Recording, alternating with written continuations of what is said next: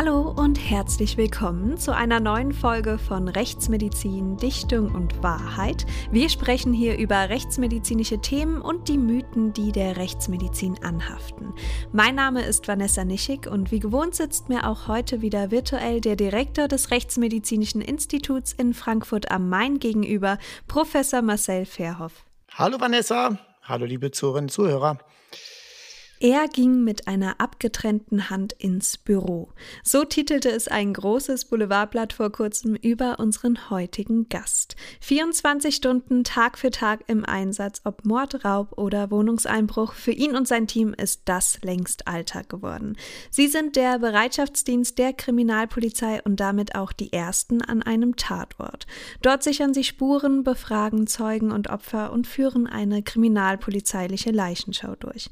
Und damit ist eigentlich auch schon genug verraten. Wir haben heute Silvan Bormann bei uns zu Gast. Er ist Kriminaloberkommissar beim Kriminaldauerdienst der Polizei Hannover. Und mit ihm möchten wir heute über Kriminalität, Verbrechen und vor allem über Tatorte sprechen. Damit erst einmal, hi Silvan und schön, dass du heute bei uns bist. Hallo Vanessa, hallo Marcel. Hallo Silvan, schön, dass es geklappt hat. Ja, Silvan, war das denn schon immer dein Kindheitstraum, einmal Polizist zu werden oder wie bist du denn zur Polizei gekommen? Tatsächlich kam der Wunsch erst mit der Finanzkrise 2006, 2007, als ich einen Job gesucht habe und plötzlich gar nicht klar war, was passiert jetzt in der Welt und welche Jobs sind überhaupt noch sicher, sodass ich mich dann erst für den Beruf des Polizisten entschieden habe und dann auch diesen Weg eingeschlagen habe. Freunde von mir zum Beispiel, die Polizisten geworden sind, bei denen war es eigentlich immer schon so dieser typische Kindheitstraum, Feuerwehrmann oder Polizist. Bei dir kam es dann erst später. Genau, bei mir war eigentlich Voraussetzung, dass es ein krisensicherer Job ist und als Beamter bei der Polizei ähm, wird das auch immer so sein. Ja, das denke ich auch. Die, die, Verbrechen werden nicht aufhören, ja, das ist wohl wahr. Genau. Und wann hast du dann deine Ausbildung begonnen bei der Polizei? Dann in Niedersachsen? Genau, ich bin bei der Polizei Niedersachsen und dort habe ich 2008 bei der Polizeiakademie Niedersachsen in Hannover-Schmünden angefangen und das Studium geht insgesamt drei Jahre, was ich dann 2011 beendet habe. Bin dann aus Hannover-Schmünden nach Hannover gezogen, war dort erst in der Bereitschaftspolizei, dann im Streifendienst und dann seit 2012 beim Kriminaldauerdienst hier in Hannover. Ist es eigentlich vorgegeben, dass man erst zum Streifendienst muss oder hast du dir das so ausgesucht nach der Ausbildung? Nein, das habe ich mir ausgesucht. Man sagt grundsätzlich, dass man erstmal ein bisschen Erfahrung sammeln sollte auf der Straße, bevor man dann in den ermittelnden Bereich geht oder zum Kriminaldauerdienst. Ähm, ist aber nicht Voraussetzung. Mhm. Und wann bist du dann zum KDD gegangen? In 2012, also ich war ein halbes Jahr in der Bereitschaftspolizei, halbes Jahr im Streifendienst und dann wollte ich gern zivil arbeiten, wollte mich für den ermittelnden Bereich qualifizieren und da war der Kriminaldauerdienst erstmal so der richtige Einstieg für mich. Jetzt hast du ja so die, das sind ja unterschiedliche Begriffe, ermittelnder Dienst, Kriminalpolizei kennt man, Kriminaldauerdienst. Was ist da genau der Unterschied und gibt es das eigentlich überhaupt überall, einen Kriminaldauerdienst? Also der Unterschied ist der, dass es den Kriminalermittlungsdienst gibt. Das sind die Kolleginnen und Kollegen, die am Schreibtisch sitzen, die Akten dann auf den Tisch bekommen und die Büroermittlungen tätigen. Ähm, wir als Kriminaldauerdienst ich bezeichne das immer ganz gern als die Feuerwehr der Kriminalpolizei. Wir sind mhm. quasi die ersten von der Kriminalpolizei, die am Tatort sind. Der Streifendienst wird gerufen, stellt fest, oh, hier ist jemand umgebracht worden, friert den Tatort ein und ruft dann den Kriminaldauerdienst Hannover hinzu. Und auf die zweite Frage, die du gestellt hast, ähm, ob es das überall gibt, in dieser Form des Kriminaldauerdienstes gibt es das in Niedersachsen nur in Braunschweig und Hannover. In den anderen kleineren Polizeiinspektionen sind sogenannte Tatortgruppen dann zuständig, die letztendlich aber genau das Gleiche machen wie der Kriminaldauerdienst. Aber ihr beschäftigt euch dann nur mit Todesermittlungssachen oder habt ihr auch Wohnungseinbrüche, Diebstähle oder sowas? Das Spektrum unserer Aufgaben ist weit gefasst. Es ist, geht von Einbruchdiebstählen los bis hin zu Sexualdelikten, Brandursachenermittlungen, Todesermittlungen, Raub- und Erpressungsdelikte, genau. Ah, das ist ein Wahnsinnsspektrum. Definitiv. Mhm. Mhm, klar. Aber ist Hannover denn an sich schon ein heißes Pflaster, was Kriminalität angeht, würdest du sagen? Ich würde mal so sagen, dass hier auf jeden Fall gut was los ist und ich glaube, es ist auch mehr los als in anderen Städten. Ähm, ich kann es schlecht vergleichen mit Städten wie Frankfurt oder Berlin, okay. aber wir haben gut zu tun. An Frankfurt kommt bestimmt keiner ran. ich denke auch. Aber kannst du dich denn noch an deinen allerersten Tag beim KDD erinnern? Ich glaube, du weißt vielleicht, worauf ich anspiele. Die abgetrennte Hand, von der ich zu Anfang gesprochen habe. Was war denn da los? Man ist natürlich an seinem ersten Tag total aufgeregt. Man weiß nicht so richtig, was erwartet einen. Man lernt neue Kolleginnen, kennt neue Kollegen, eine neue Dienststelle und es prassen die Einflüsse auf einen ein und ähm, dann heißt es mhm. direkt zu Dienstbeginn, fahrt doch mal bitte in die Rechtsmedizin. Ähm, dort liegt jemand Verstorbenes und ihr müsst dort nochmal eine Spurensicherung machen. Zum Hintergrund, es gab ja ein Tötungsdelikt, was mhm. noch nicht sofort auf den ersten Blick hin eins war, sondern das stellte sich erst nach der Obduktion heraus und die Verstorbene hatte noch keine erkennungsdienstliche Behandlung hinter sich. Es war so, dass wir die Fingerabdrücke von der Verstorbenen noch sichern mussten. Okay. Aufgrund der Leichenerscheinungen, die mit der Zeit dann eingetreten waren, konnte man das aber nicht mehr auf dem klassischen Wege machen. Also der klassische Weg wären ja das Rußpulver und der Fingerabdruck oder die schwarze Tinte und der Fingerabdruck. Ähm, das war aber nicht mehr möglich, sodass wir dann die Hände in eine spezielle Flüssigkeit einlegen mussten, ähm, damit man dann die Oberhaut abziehen kann und dann anhand der Unterhaut die Fingerabdrücke nimmt. Oh, okay. Hört sich sehr experimentell an. Dafür habt ihr die Hände dann abgetrennt, genau. oder? Es war vor Ort nicht möglich, das zu machen, weil die mehrere Stunden dann tatsächlich auch in diese Flüssigkeit eingelegt werden müssen. Mhm. Und dazu mussten wir die Hände dann mitnehmen. Ja. Also in der Rechtsmedizin wurden die Hände dann abgesägt und ihr habt sie dann eingepackt, eingetütet und mitgenommen zur Dienststelle oder wie kann ich es mir vorstellen?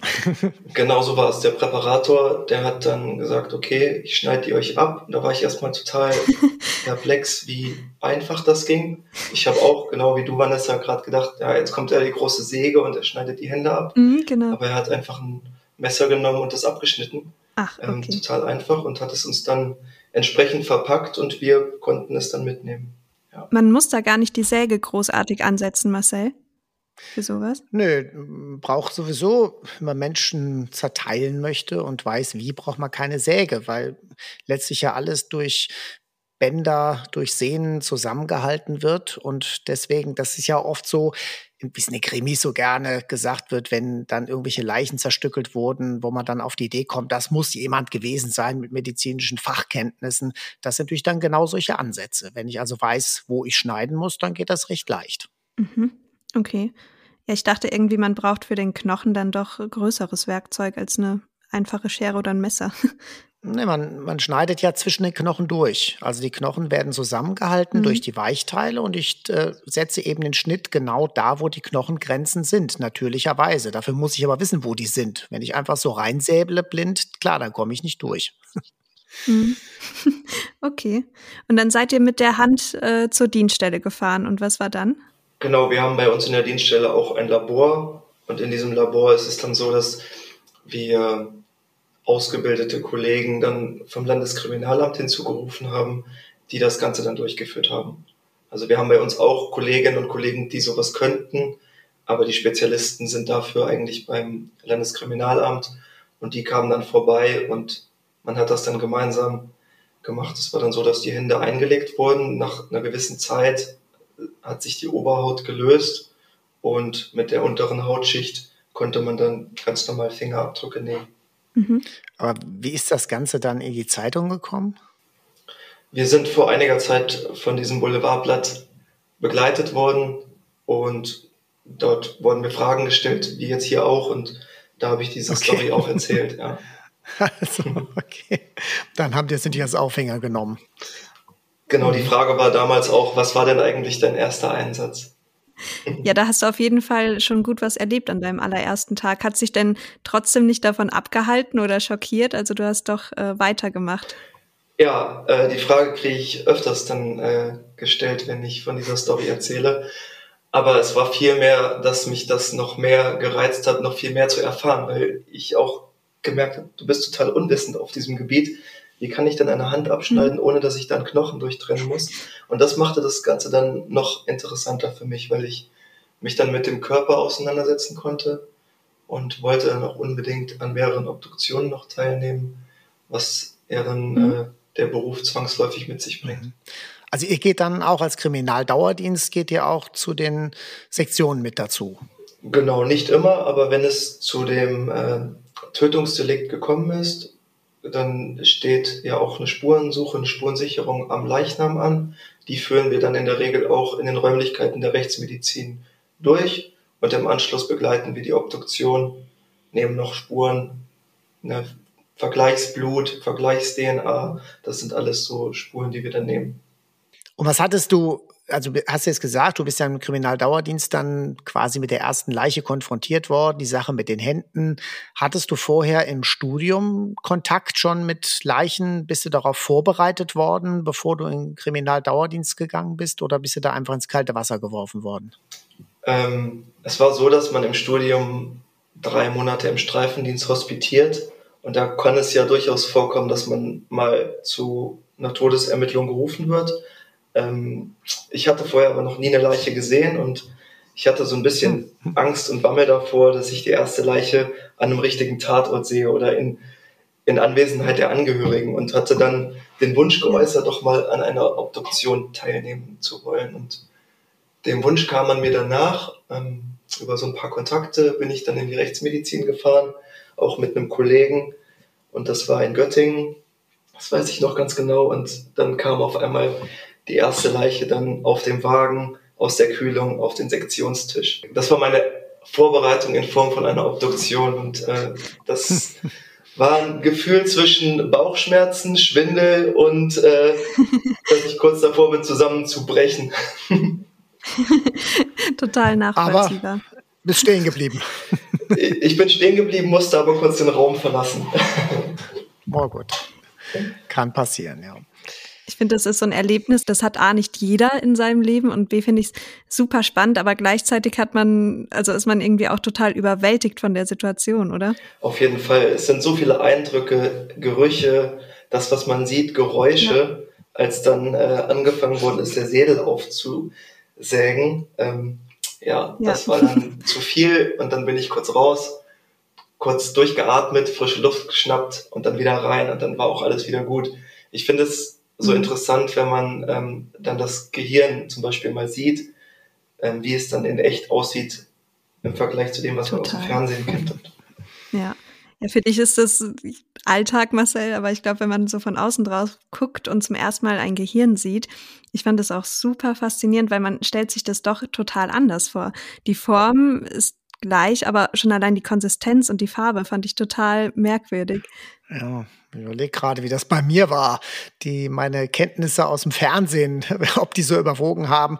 Nee, bei mir war eher der Unterschied, ich kannte halt nur die formalinfixierten Gehirne dann aus der Anatomie und da ist es ja viel fester, äh, gar nicht mhm. vergleichbar mit diesem frischen Zustand, ja, dem, mit dem wir dann oft zu tun haben. Also das ist eher so mein Vergleich. Was ich vorher für eine Vorstellung davon hatte, das weiß ich irgendwie schon gar nicht mehr. Marcel, eine Frage an dich. Ja, bitte. Gibt es denn noch etwas, wo du im Sektionssaal hast, dass du dich da total ekelst? Nö, was heißt noch? Auch vorher nicht. Nein, Ekel ist nichts, was so irgendwie mit der Arbeit zu tun hat oder da habe ich auch nicht sowas mit zu tun. Aber äh, das, also wo ich auch Schwierigkeiten mit habe, ist, wenn ich nicht vorbereitet bin. Ja, also wenn ich jetzt weiß, da kommt ein fauler Leichnam oder so, dann ist das überhaupt kein Problem. Aber wenn es mich so völlig unvorbereitet trifft, wenn ich jetzt denke, ja, frische Leiche und ich gehe da rein und plötzlich pff, kommt einem dann so der Schwall, der Geruch entgegen oder so und ich bin, wie gesagt, nicht geistig drauf eingestellt, das kann manchmal schon so ein bisschen, aber mhm. nein, Ekel oder so ist nicht der Fall. Was, äh, klar, wenn ein hoher Ammoniakanteil ist, das kommt ja bei bestimmten Zersetzungsprozessen vor, das zieht immer rein, das ist auch nicht über das normale Riechsystem, sondern über den Trigeminusnerv wird das weitergeleitet und das tut halt immer noch weh. Aber das wird sich auch nicht ändern. Ja, das ist ein ganz interessantes Thema, was du da gerade ansprichst. Ähm, wenn wir neue Kolleginnen und Kollegen einarbeiten, die haben natürlich, wenn sie dann zu den ersten, ähm, wir nennen das mal Gammelleichen, äh, hinfahren, ähm, haben die natürlich Respekt und wissen gar nicht so richtig, was sie erwartet. Und das ist auch das, wo ich immer sage, mhm. dass es wichtig ist, dass die Kollegen das alles erstmal gesehen haben müssen. Das erste Mal ist immer sehr hart, aber beim nächsten Mal weiß man dann, was einen erwartet und dadurch kommt die Routine und dann auch ähm, ja eigentlich erst der Spaß an der Arbeit, weil man natürlich erstmal überwältigt ist von den Gerüchen, von den Eindrücken. Aber wenn man weiß, was auf einen zukommt, ist das dann was anderes. Ja, das ist natürlich die Routine, das ist klar, aber es ist auch wichtig, dass man sich vorher darauf einstellt. Also, dass man jetzt sich mit abfindet, das riecht gleich schlecht. Ja. Obwohl ich mir auch vorstellen kann, dass wenn zum ersten Mal ein Verstorbener vor einem liegt, der total übersät mit Maden oder anderen Insekten ist, dass es schon ein Schock ist. Gerade wenn man, wenn man noch gar keine Leiche zuvor gesehen hat. Klar, nicht nur wenn dann die Maden nur auf dem Körper sind, sondern man die Maden noch unter der Haut sieht, wie sie sich bewegen und sie mhm. vorfressen. Das ist schon ja was Besonderes. Gewöhnungsbedürftig. ja. Ja, das äh, kann dann sogar dazu führen, wenn man die Madeln dann so krabbeln sieht. Also mir geht es dann nach einer gewissen Zeit so, dann krabbelt es auch bei mir im Körper genau. an allen möglichen ja. Stellen. Genau so ist es. Und äh, leider ist dann auch wirklich mal ab und zu eine echte Made dabei, die irgendwie durchs Hosenbein geht. Ja, aber das meiste ist nur Einbildung. Das versuche ich auch zu vermeiden, ja. Schöne Vorstellung. Aber wie oft bist du jetzt äh, in deinem Alltag so in der Rechtsmedizin? Wie häufig kommt das noch vor? Das ist schwer zu sagen. Ich würde jetzt mal sagen, dadurch, dass wir häufig unsere Leichenschauen, unsere kriminalpolizeilichen Leichenschauen in der Rechtsmedizin durchführen, einmal im Monat, alle zwei Wochen ungefähr. Mhm. Normalerweise grundsätzlich ist es okay. so, dass wir die Leichenschau direkt vor Ort durchführen, wenn jemand allerdings in der Öffentlichkeit verstorben ist oder es ähm, ja, bestimmte Umstände hergibt, dass es da vor Ort nicht möglich ist, dann rufen wir unsere Trägeragentur, die dann ähm, den Leichnam in die Rechtsmedizin bringt und wir dann da unsere Spurensicherung beziehungsweise unsere Leichenschau durchführen können. Du hast ja den Begriff jetzt schon verwendet.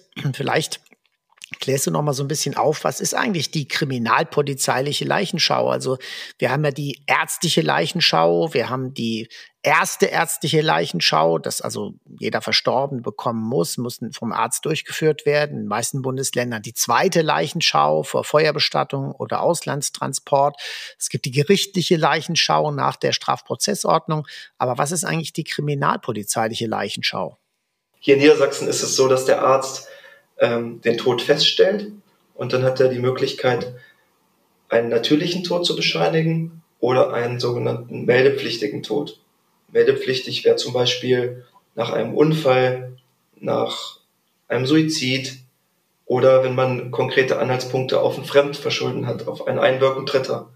Und dann ist der Arzt dazu verpflichtet, die Polizei hinzuzuziehen.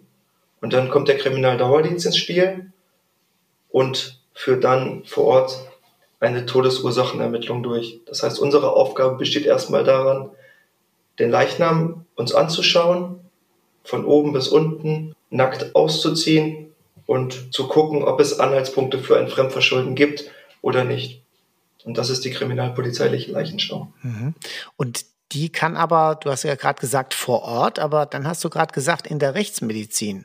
Wo findet die denn statt? Generell findet die vor Ort statt. Es gibt aber bestimmte Umstände, wenn jetzt jemand Suizid begangen hat und ist aus der dritten Etage im Einkaufszentrum heruntergestürzt, ähm, da führen wir da vor Ort nicht die Leichenschau durch, weil es ähm, naja, Publikumsverkehr gibt oder wenn jetzt jemand draußen auf der Straße gestorben ist, in der Fußgängerzone, dann äh, können wir das da vor Ort nicht machen. Dann rufen wir direkt unsere Träger, die die Verstorbenen dann zur Rechtsmedizin bringen und wir machen das dann dort. Aber kann es nicht passieren, dass dann irgendwelche Spuren verloren gehen? Wenn es konkrete Anhaltspunkte in dem Moment auf ein Fremdverschulden gibt, dann wird der Tatort eingefroren, dann wird das Einkaufszentrum gesperrt, die Fußgängerzone gesperrt. dann ist das natürlich klar, dass wir den Tatort als Tatort betrachten und die Leiche vor Ort bleibt. Aber wenn wir schon so aus den ersten Erzählungen keinen konkreten Anhaltspunkt für ein Fremdverschulden haben, dann spricht auch nichts dagegen, die Leichenschau dann anders durchzuführen. Ja, du hast ja gerade auch schon gesagt, Menschen sterben ja nicht immer in ihrer Wohnung, sondern teilweise auch in der Öffentlichkeit oder an ungewöhnlicheren Orten. Gibt es denn da auch Fälle, wo es unmöglich ist, für euch etwas zu erkennen? Also Fälle, bei denen die äußere polizeiliche Leichenschau nichts wirklich zur Aufklärung beitragen kann, wie zum Beispiel bei Wasserleichen? Also man kann sich, wie du schon gesagt hast, ja nicht aussuchen, wo man stirbt. Deswegen sterben die Menschen überall. Und ähm, natürlich gibt es gewisse Sachen, ähm, die passiert sind, wo ich keine Leichenschau vor Ort durchführen kann. Und wie sieht das dann genauer bei Wasserleichen aus? Führt ihr da in der Regel die Leichenschau vor Ort durch oder kommt der Verstorbene dann auch gleich in die Rechtsmedizin? Bei Wasserleichen ist es eher davon abhängig, wie lange liegt er eigentlich schon in, der, in dem Wasser. Ähm, wenn er jetzt erst frisch im Wasser liegt, ich sag mal ein mhm. bis zwei Tage, dann kann man die Leichenschau noch vor Ort durchführen. Oder wenn der Verstorbene erst eine Woche, nachdem er im Wasser gelegen hat, aufgefunden wird, dann gestaltet sich das schwieriger. Und bei Brandleichen ist es da ungefähr gleich das, der Ablauf oder? Genau, bei Brandleichen ist es ähnlich. Ähm, die äußere Leichenschau durch uns ist ähm, gerade bei Brandleichen natürlich schwierig. Wir führen dann meistens eine eingeschränkte Leichenschau durch. Wir machen viele Fotos, gucken natürlich nach ähm, Verletzungen. Aber wenn man sich mal so einen verkohlten Leichnam vorstellt, dann kann man äußerlich eigentlich fast gar nichts mehr erkennen und dann muss das auf eine Obduktion hinauslaufen. Und ihr übt das dann auch in der Ausbildung, so eine Leichenschau durchzuführen oder wie kann man sich das vorstellen? Genau, im Studium ist das ein ganz, ganz kleiner Part. Ähm, man lernt es durch einen Anzuleitenden, den man für sechs Monate beiseite gestellt bekommt im Kriminaldauerdienst, der einem dann beibringt, auf was man achten muss, wie die durchzuführen ist und auf welche ja, speziellen Sachen man einfach achten muss. Was bedeuten Petechien? Was bedeutet, wenn eine Pupille kleiner ist als die andere? Und äh, solche Sachen natürlich. Oder was bestimmte Sachen im Umfeld des Leichnams äh, auch auf die Todesursache hindeuten könnten. Aber würdest du generell sagen, das reicht aus, um wirklich eine gute Leichenschau durchzuführen und um alle Hinweise auch wirklich zu entdecken, die auf ein Fremdverschulden hindeuten könnten? Oder würdest du sagen, vielleicht müsste man da bei der Ausbildung doch noch etwas feilen und da doch ein bisschen intensiver in die Thematik einsteigen? Nein, das reicht aus. Also die Polizei, das Polizeistudium ist natürlich sehr allgemein und es gibt so viele verschiedene interessante Bereiche bei der Polizei. Wenn ich die alle im Studium abdecken würde, dann würde das ja sechs bis neun Jahre dauern. Man kratzt da die bestimmten Bereiche mal an und wenn man sich dann für einen bestimmten Bereich interessiert und den auch weiterhin arbeiten möchte, dann reicht es aus, wenn man dann in der Tätigkeit, in dem Tätigkeitsbereich das beigebracht bekommt. Also das ist wirklich ein Lernen bei der Arbeit und das ist ja sicherlich sinnvoll. Und wie ist das dann, wenn dieses halbe Jahr abgelaufen ist? Äh, bist du dann allein unterwegs oder leitest du dann schon jemanden an? Nein, dass man selbst anleitet, das dauert Jahre an Erfahrung. Ähm, man muss sicher sein in dem, was man macht. Und nach diesem halben Jahr ähm, ist es schon so, dass man mit, weiterhin mit erfahrenen Kollegen rausfährt und man dann einfach, ich würde mal jetzt pauschal sagen, nach zwei, drei Jahren sagen kann, okay, jetzt kann er alleine laufen und ähm, kann auch auf sämtliche Sachen dann entsprechend Acht geben. Und wie viele Leichenschauen hast du mittlerweile schon durchgeführt? Äh, das ist du? schwer zu sagen. Ich würde jetzt mal schätzen, dass es auf ungefähr 100 bis 150 im Jahr hinausläuft. Und wenn ich das mal hochrechne, dann sind es ja 1200, 1300. Das ist schon ordentlich. Ja, da kommt schon was zusammen. Wie schaut es im Vergleich bei dir aus, Marcel? Leichen schauen. Wenn ich allein in Krematorien dazu sehe, da haben wir dann manchmal, was weiß ich, 100 in der Woche oder so. Also hm, ja, es sind schon, das sind schon noch ein paar mehr. Aber ich bin auch niemand und der Silvan offensichtlich auch nicht, der jetzt praktisch Buch führt. Ja, Also ich äh, kenne Kollegen und äh, die, die kann man nachts aufwecken und sagen, wie ist deine Sektionszahlen? Die sagen dann 5871 oder so. Also es gibt Kollegen, die wirklich über Jahrzehnte jeden einzelnen Fall zählen und dann immer ihren aktuellen Stand wissen. Also so bin ich auch nicht drauf. Ja. Es hat auch schon etwas von so einem Tick, würde ich sagen, oder? Oh, wie kommst du darauf? Also, Gar nicht. Gar kein Kontrolltick. Aber wie sieht das denn grundsätzlich aus, wenn ihr jetzt zum Einsatz gerufen werdet zu einem Leichenfundort oder Tatort? Wie geht ihr denn da genau vor? Habt ihr ein festes Schema, was ihr immer abarbeitet oder wie kann man sich das so vorstellen? Also jeder, jeder Tatort, jeder Leichenfundort ist erstmal anders und deswegen ähm, ein Schema F gibt es nicht. Ähm, es beginnt eigentlich damit, dass man sich erstmal grundsätzlich einen Überblick verschafft. Man fängt dann an mit den Befragungen der Anwesenden, ähm, fertigt Lichtbilder. Also wir machen immer Fotos, Fotos, Fotos, um den Tatort als Ist-Zustand zu dokumentieren. Mhm und führen dann die Leichenschau durch. Das ist so der grundsätzliche Ablauf bei ja, Leichenfundorten oder Tatorten. Okay. Und welche Einsätze kommen dann am häufigsten vor? Sind das eher Einbrüche oder? Vor Corona waren es tatsächlich die Einbruchdiebstähle. Die Einbrüche sind aber seit Corona deutlich gesunken, was natürlich damit zusammenhängt, dass die Leute viel mehr zu Hause sind. Ähm, und jetzt nach Corona oder während Corona mhm. sind es tatsächlich die Todesursachenermittlungen, die ähm, vermehrt vorkommen. Und wenn dann am Tatort Hinweise auf eine Straftat oder beziehungsweise einen Fremdverschulden vorliegen, was passiert denn dann genau? Also ihr führt die ärztliche, Le die kriminalpolizeiliche Leichenschau durch und entdeckt dann doch Hinweise. Wie geht ihr dann weiter vor? Wen benachrichtigt ihr dann? Genau, wenn es dann tatsächlich so ist, wir führen die kriminalpolizeiliche Leichenschau durch und stellen fest, oh, hier hat Gewalteinwirkung gegen den Hals zum Beispiel stattgefunden oder hier ist ein Einstich im Oberkörper, ähm, dann frieren wir das alles ein und dann ist es so, dass wir einen Bereitschaftsdienst der Rechtsmedizin anrufen und der Bereitschaftsdienst kommt vorbei und führt dann direkt vor Ort eine rechtsmedizinische Leichenschau durch und wir sichern dann nur noch die Spuren am Leichnam und in der Regel wird direkt danach die Obduktion dann durchgeführt, um die genaue Todesursache festzustellen. Gibt es denn auch solche Hinweise, wo du sagen kannst oder deutlich sagen kannst, ähm, das und das spricht dagegen, dass hier ein Dritter am Leichenfundort war? Ja, da gibt es natürlich Sachen, die dafür oder dagegen sprechen, aber ich glaube, wenn ich das jetzt erzählen würde, dann könnte man den perfekten Mord hinlegen. Ja, wir wollten hier keine Anleitung geben, aber. nein, das, nein, nein, das schafft, das schafft keiner.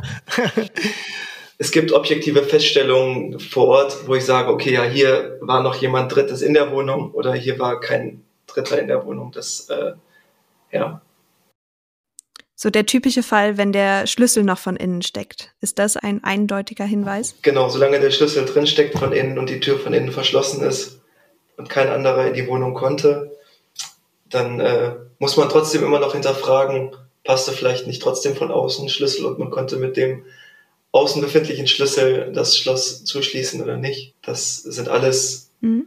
kleine Puzzleteile, die dann ein Ergebnis dann bringen. Also ich glaube schon, dass ihr einfach so viele Details ermittelt, ja, dass diese Anleitung zum perfekten genau. Mord wäre gar nicht so leicht zu geben. Denn das alles gleichzeitig zu beachten und dann keine Fehler dabei zu machen, wird, glaube ich, echt schwer. Ja, das stimmt. Und mit dabei hast du natürlich auch immer deinen Tatortkoffer. Was sind denn da deine Must-Haves, die du immer dabei hast? Genau, das ist äh, ja Tatortkoffer, so heißt das vielleicht dann beim ARD. Äh, eigentlich ist es bei uns der Spurensicherungskoffer. Ähm, in dem Spurensicherungskoffer habe ich meine DNA-Verpackungsmaterialien. Das sind DNA-freie Tüten, in die ich dann DNA-Spuren äh, verpacken kann. Dann habe ich mein Fingerabdrucksicherungswerkzeug. Das ist mein Rußpulver und mein Ruß und ja, eine gewisse Anzahl an, an Werkzeug, Schraubendreher, Zangen, um bei Geschädigten zum Beispiel mal die Tür wieder zu reparieren oder das Fenster, wenn es kaputt gegangen ist durch den Einbruch. Also müsst ihr auch etwas handwerkliches Geschick mitbringen. Ja, praktisch. Genau, das schadet auf jeden Fall nicht. Ja, aber gibt es denn Einsätze, die dir gar nicht mehr im Nachhinein aus dem Kopf gegangen sind? Erinnerst du dich da an besondere Fälle, die dich da wirklich geprägt haben in den ganzen letzten Jahren? Auf jeden Fall. Ähm, da denkt man auch immer noch dran. Das sind zum Beispiel, wenn ein junges Mädchen hier in der Innenstadt durch einen psychisch Kranken als Zufallsopfer ausgewählt wird und dann auf offener Straße umgebracht wird. Oder wenn Kinder äh, Suizid begehen. Mhm. Das ist ähm, doch etwas, was einen mitnimmt und was man nie wieder vergisst.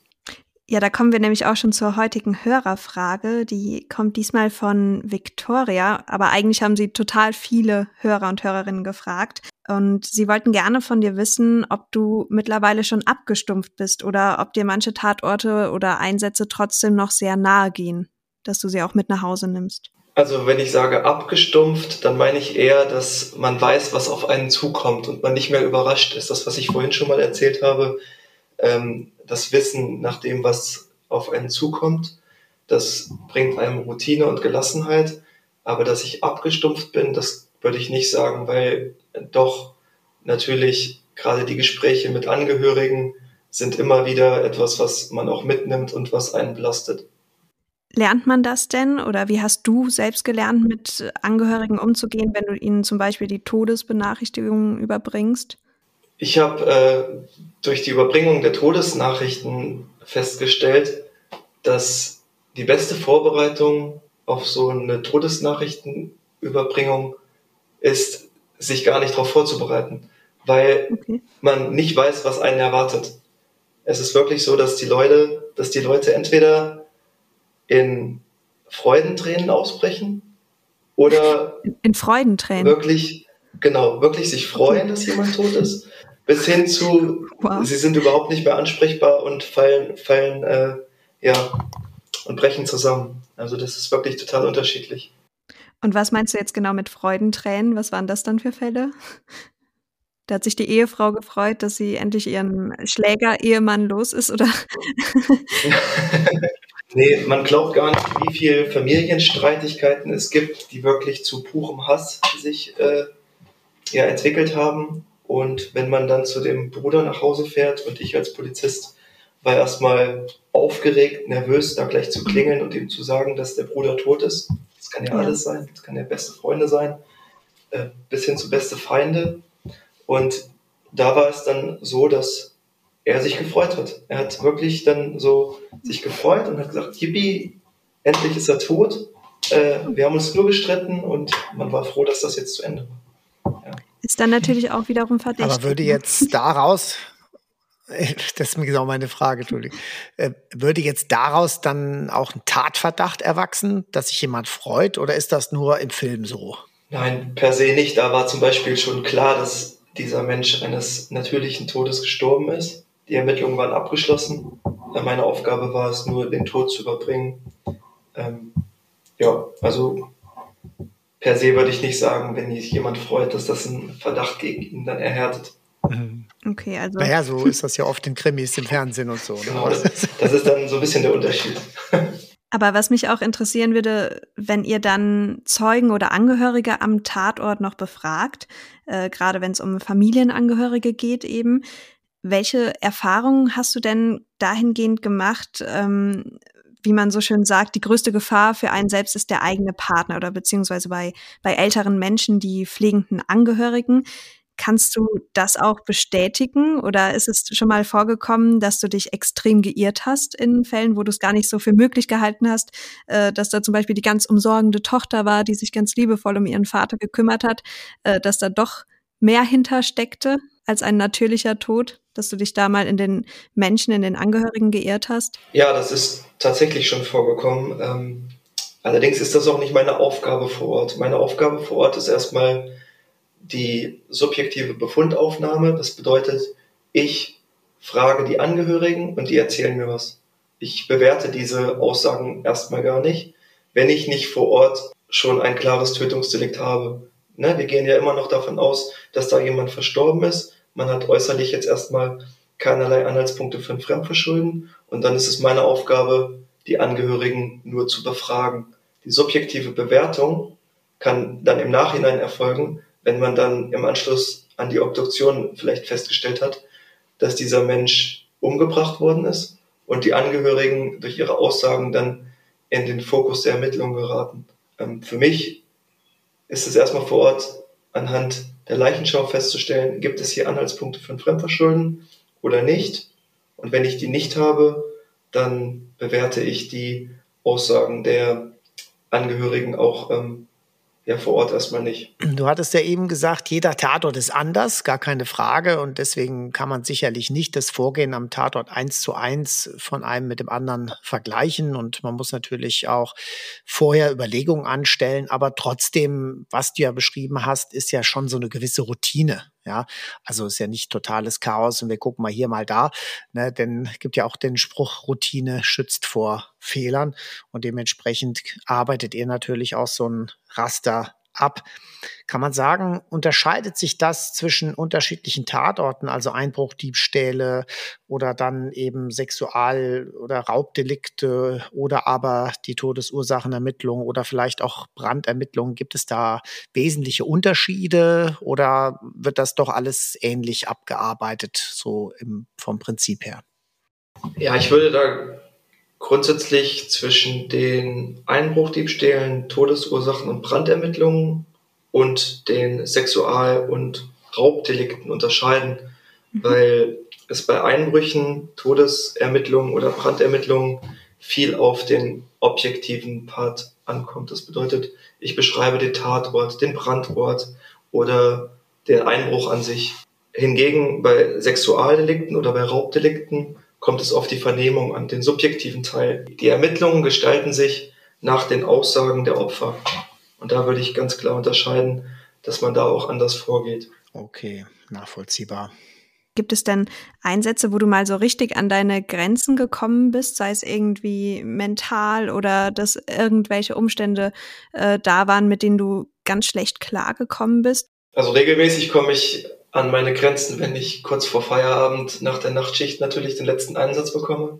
Dann ist man körperlich äh, schon im Schlafmodus und genau, das ist dann auf jeden Fall die mentale, körperliche Grenze, beides zusammen. Ähm, aber was mich tatsächlich immer wieder so ein bisschen an die Grenzen bringt, sind der Ekel bei Leichenerscheinungen, bei Verwesungen. Mhm ähm, es gibt gewisse Stadien, die, die ich gut ab kann. Äh, dann gibt es aber so ein Stadium, wo ich sage, wo ich immer wieder sage, das ist menschenunwürdig und einfach nur eklig.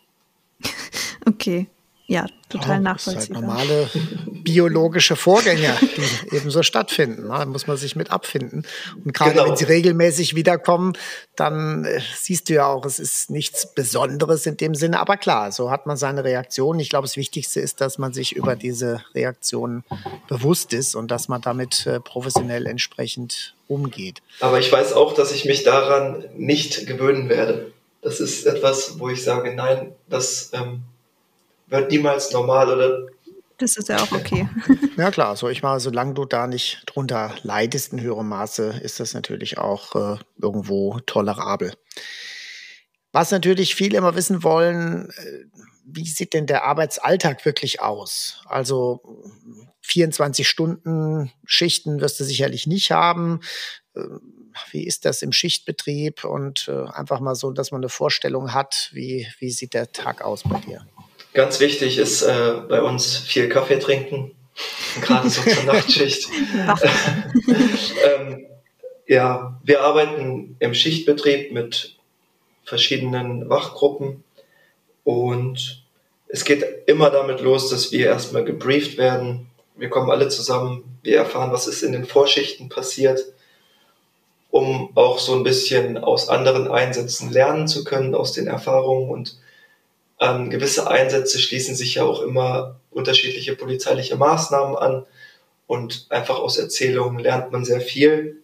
Deswegen ist das Briefing für mich immer so das Wichtigste zu Dienstbeginn. Dann rüsten wir uns auf. Ich nehme meine Pistole aus dem Waffenfach, meine Handschellen und rüste mich damit auf und belade dann das Auto mit Kamera, Koffer, Spurenkoffer und meinen ganzen anderen Materialien, Dokumenten, die ich so brauche. Und dann geht's los. Mhm. Also die Waffe nimmst du nicht mit nach Hause, so wie im Fernsehen. Nee, nach Hause nehme ich die nicht mit. okay. Aber was auch einige Hörer und Hörerinnen interessiert hat, ähm, war die Frage, ob du deine Waffe denn auch schon mal einsetzen musstest, wirklich. Zum Glück nicht. Ähm, es ist so, dass diese Frage eigentlich jeder Polizeibeamte mal gestellt bekommt. Äh, aber zum Glück musste ich nicht einsetzen und bin auch froh darüber natürlich. Ähm, das ist immer das allerletzte Mittel und das möchte ich auch niemals einsetzen. In dem Sinne auch noch nicht angedroht. Genau. Okay. Ja, das ist ja auch schon mal ganz gut. Ja, hoffen wir, dass das erste Mal noch ein bisschen auf sich warten lässt. Oder gar nicht vorkommt, ja, na, genau. Genau. genau. Oder gar nicht vorkommt, bestenfalls. Wobei statistisch gesehen. Hm. Ja, eine andere Sache, die auch immer ganz spannend ist, oder das geht ja jedem so, der so im Auto unterwegs ist, äh, wenn ihr jetzt irgendwie einen auffälligen Verkehrsteilnehmer sehen würdet, ihr seid jetzt nachts in so einem Einsatz und dann fährt einer Schlangenlinien oder besonders schnell in der Stadt oder anderweitig auffällig, äh, versucht ihr den dann zu stoppen oder sagt ihr, es ist eigentlich nicht unser Job, äh, wir lassen den mal vorbeifahren? Nein, natürlich. Wir sind ja immer noch Polizisten im Dienst und als Polizisten im Dienst haben wir ja einen Strafverfolgungszwang. Das bedeutet, wenn wir auf Straftaten aufmerksam werden, dann sind wir auch verpflichtet, diese zu verfolgen. Und wenn wir jetzt ein illegales Straßenrennen sehen oder jemand, der vielleicht betrunken fährt, Schlangenlinien fährt, dann halten wir den auch an und kontrollieren den. Okay. Ja, da hatte ich mal ein sehr äh, witziges oder, na, witzig kann man es nicht sagen, Erlebnis. Es war so in der Anfangszeit, wo es noch keine Navis gab und so weiter. Und dann bin ich, sollte ich zum Tatort, der war in, im Wald. Da haben wir das immer so gemacht, dass wir dann uns eben mit der Polizei irgendwo getroffen haben. Ja, also an irgendeinem Parkplatz oder so. Und dann sind wir oftmals mit dem Polizeiwagen dann zum eigentlichen Tatort gefahren. Und auf so einer Fahrt, wo ich also mitgefahren bin, ist dann vor uns hergefahren so ein Radfahrer, der wirklich äh, Schlangenlinie gefahren ist und der Polizeiwagen hat den dann vorsichtig überholt und wollte weiterfahren. Da habe ich gesagt, ja, wollen Sie den jetzt nicht altern? Ja, wir müssen jetzt zum Tatort. Sag ich, der ist doch so besoffen jetzt auf seinem Fahrrad gewesen, das geht doch nicht. Und dann haben sie sich quasi von mir überreden lassen, dass sie es anhalten und den dann festgehalten gehalten haben und er hatte hinterher irgendwie 1,7 Promille. Ja. Das, war, äh, das, war, schon, naja, fällt mir nur gerade so ein. Ne? Also manchmal ist da so eine gewisse Unlust, äh, mit den Sachen sich zu beschäftigen, glaube ich, aber ich weiß nicht. Ist es so, Silvan? nee, tatsächlich. Also wir haben ja als als Polizisten haben wir einen Strafverfolgungszwang und wir sind auch dazu verpflichtet, das dann ähm, mhm. zu machen. Ähm, bei Ordnungswidrigkeiten sieht es ein bisschen anders aus. Da haben wir ja so ein Opportunitätsprinzip einen Ermessensspielraum. Okay. Ähm, aber wenn wir Anhaltspunkte für, ein, für eine Straftat vorliegen haben, dann ähm, müssen wir denen noch nachkommen. Und bei dem Radfahrer ist natürlich die Grenze bei 1,6 Promille. Vielleicht ist der Kollege davon ausgegangen, dass er noch unter 1,6 Promille liegt. Ja, das, das hätte ich auch erstmal zu gut gehalten ihm und war ja auch nur knapp drüber. Aber auf der anderen Seite, wenn der Schlangenlinien fährt, ist es ja definitiv eine Ausfallerscheinung und dann reichen Fall. auch 0,3 Promille und dann ist das eine Straftat. Ne? Mhm. Also das darf man nicht äh, außer Acht lassen. Genau, beim Autofahren, genau. Auf jeden Fall. Und wie beim, da ist es dann wie beim Autofahren, genau. Ja. Also ihr seid doch wachsam. Aber ist es dann auch so, seid ihr eigentlich immer auf der Einsatzstelle und wartet wirklich auf einen Einsatz oder fahrt ihr dann auch wirklich sozusagen äh, Streife, halt nur in Zivil? Grundsätzlich ist es so, dass wir auf der Dienststelle sind und dann auf die Einsätze warten. Wir fahren aber auch regelmäßig raus und unterstützen dann auch mal den Streifendienst beziehungsweise das Lager- und Führungszentrum, die ja, das ist das Gehirn, wo alles zusammenläuft, wo alle Einsätze koordiniert werden. Wenn die mal Unterstützung brauchen in Form eines zivilen Funkstreifenwagens, dann unterstützen wir dann natürlich auch gerne. Also könnte jetzt passieren, wenn zum Beispiel Schlägerei und es sollen dort mehrere Streifenwagen hin und die sagen, es reicht nicht, wir brauchen mehr, es gibt aber nicht mehr genügend Streifenwagen, dass ihr dann da auch hinbeordert werdet? Genau, so ist es. Entweder werden wir dann von der Dienststelle dahin geschickt oder wir kriegen es über Funk schon mit, wenn wir unterwegs sind und fahren dann da selbst mit hin. Okay. Ja, also macht natürlich, ist mehr als sinnvoll, dass du natürlich dann auch die Erfahrung im Streifendienst schon gesammelt hast vorher. Auf jeden Fall. Ja, wir kommen auch so langsam zum Abschluss und da möchte ich dir noch eine Frage stellen, wo du vielleicht etwas aus dem Nähkästchen plaudern kannst. Das habe ich ja irgendwie in der gesamten Folge nicht so ganz geschafft, habe ich den Eindruck. ähm, was war denn so der skurrilste Einsatz für dich oder vielleicht auch ein, ein lustiger Fall zum Abschluss? lustig in dem Sinne, dass es natürlich noch pietätvoll ist. Wir reden ja mhm. hier auch über Tatorte, aber äh, kannst du uns da mal von irgendeinem spannenden Fall, der dir in Erinnerung geblieben ist, berichten? Ja, ich kann äh, zwei Fälle mal ganz kurz schildern. Ähm, das Krankenhaus meldet sich bei der Polizei und sagt, hier ist jemand in der Notaufnahme, der hat eine komplett zerfetzte Hand und sagt, er hätte beim Spazierengehen ein Paket aufgehoben, das plötzlich mhm. explodiert sei. Dann stellt man objektiv dann im Krankenhaus fest, ja, von fünf Fingern hat er noch einen und die ganze Hand ist kaputt. Und subjektiv hat man nur seine Aussage, die man ja erstmal, wir haben das ja vorhin schon mal besprochen, erstmal nicht bewertet, sondern wenn mir das jemand erzählt, mhm. glaube ich ihm das erstmal. Hinterher stellte sich dann heraus, als er dann seine Hand gesehen hat, wie sie zusammengenäht war und er wirklich nur noch einen Finger von fünf hatte, es nicht mehr ganz zerfetzt war, aber mit einem Finger hat er dann die Wahrheit erzählt und hat dann erzählt, dass er halt einen Polenböller zünden wollte, der zu schnell okay. explodiert ist und dann ähm, seine Hand zerfetzt hat. die Emotionen doch die Wahrheit so, hervorgebracht. So ist es, genau. Und deswegen ist es manchmal gar nicht so schlecht, mal etwas Zeit sacken zu lassen, erstmal diese Aussage mhm. gar nicht zu bewerten, sondern das so hinzunehmen und später dann ähm, im Rahmen der Ermittlungen dann ja, der Wahrheit zuführen, weil wir sind natürlich dann an den mutmaßlichen Tatort gefahren und haben kein Paket gefunden, keine Sachen, die irgendwie mhm. explodiert mhm. sind, sondern Reste okay. eines Polenböllers. Und dann war das dann klar. Wird dann da weiter ermittelt, wenn da ein Polenböller oder war dann das, äh, wurde dann das Verfahren Das kann ich gar nicht mehr genau sagen, wie es dann in dem Fall war. Ähm, das ist auch schon ein paar Jahre her. Ich weiß gar nicht, wie damals die rechtliche Bewertung von diesen Polenböllern waren. Aber er hat sich selbst verletzt. Er hat sich diese Verletzung selbst beigebracht. Er hat keinen anderen damit geschädigt.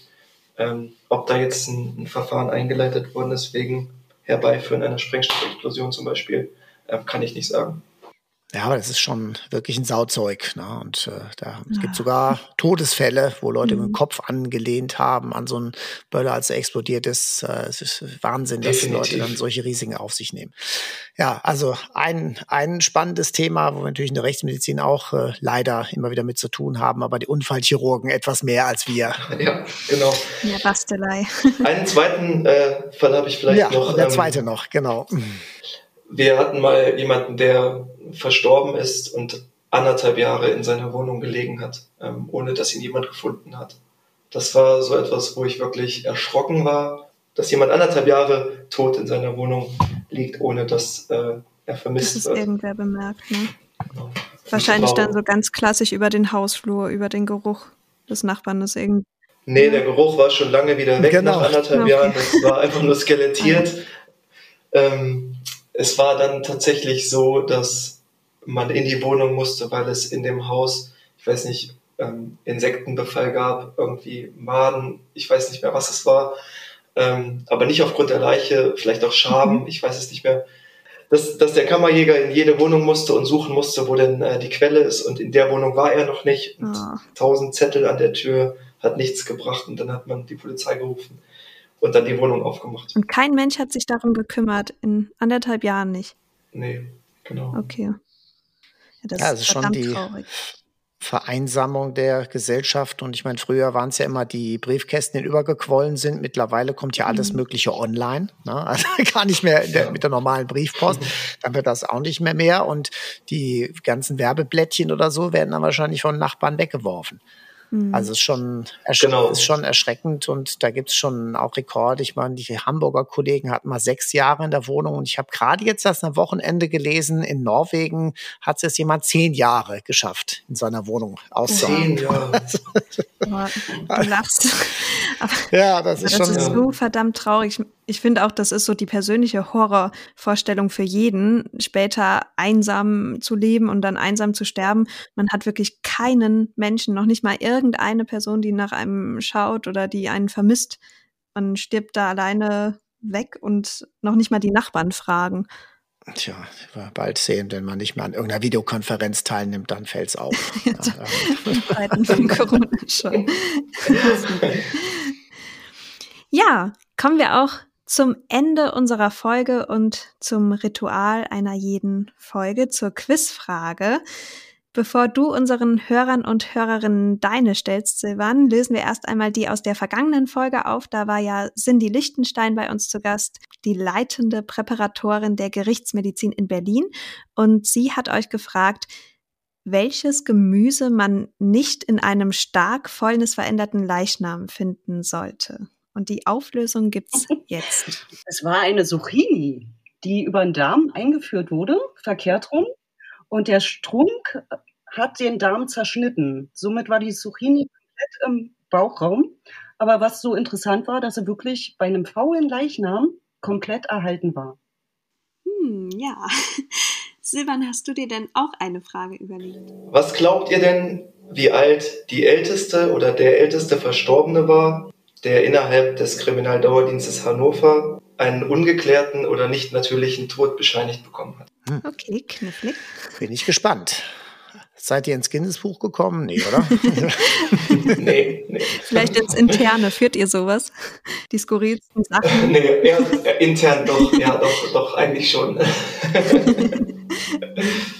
Ja, und wenn euch diese Folge mit Silvan gefallen hat, dann abonniert uns doch gerne auf der jeweiligen Plattform, auf der ihr unseren Podcast hört. Hinterlasst uns gerne euer Feedback dort und wenn ihr weitere Infos zu den Themen aus unseren Folgen erhalten möchtet, dann folgt uns unbedingt auch auf Instagram, da findet ihr uns unter Rechtsmedizin Podcast.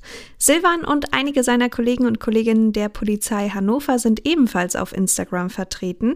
Silvan findet ihr dort unter Polizei Polizei Hannover SB. Folgt ihm also unbedingt, wenn ihr mehr über seinen Alltag beim KDD erfahren möchtet oder wenn ihr vielleicht sogar selbst Interesse habt, zur Polizei zu gehen und da bekommt ihr auf jeden Fall eine Menge Informationen zum Alltag und zur Ausbildung bei der Polizei Niedersachsen.